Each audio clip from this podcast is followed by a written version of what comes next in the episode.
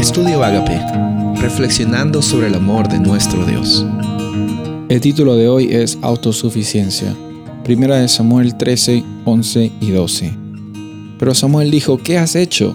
Y Saúl respondió, como vi que el pueblo se dispersaba y tú no llegabas dentro de los días señalados, y que los filisteos estaban reunidos en Migmas, me dije, ahora los filisteos descenderán contra mí en Gilgal, y no he implorado el favor del Señor.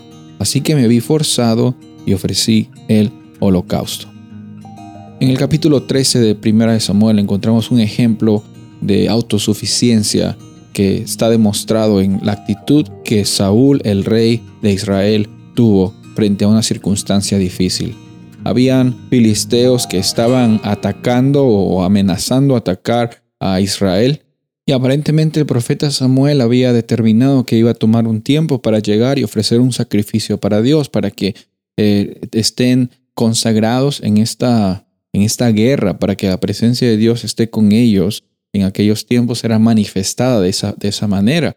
Y el rey veía que el profeta Samuel no llegaba y pues dijo, bueno, yo voy a tomar esto con mis propias manos, quizás con la desesperación por parte quizás eh, frustrado por una parte también, eh, él hizo el sacrificio y él no estaba llamado para hacer eso, no era la parte de él.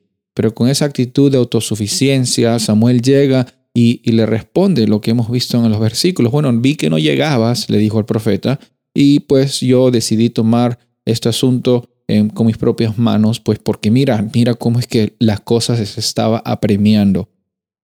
Muchas veces nuestra falta de paciencia se combina con nuestra autosuficiencia y hay circunstancias cuando estamos pensando que podemos darle una ayudadita a Dios.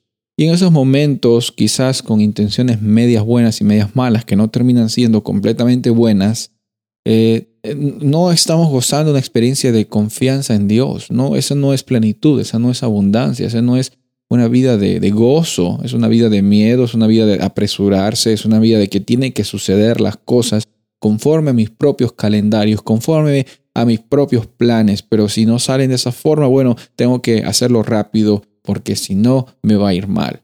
Y pensamos pues que la vida es simplemente apresurarse porque si no nos apresuramos, si no madrugamos, nos madrugan.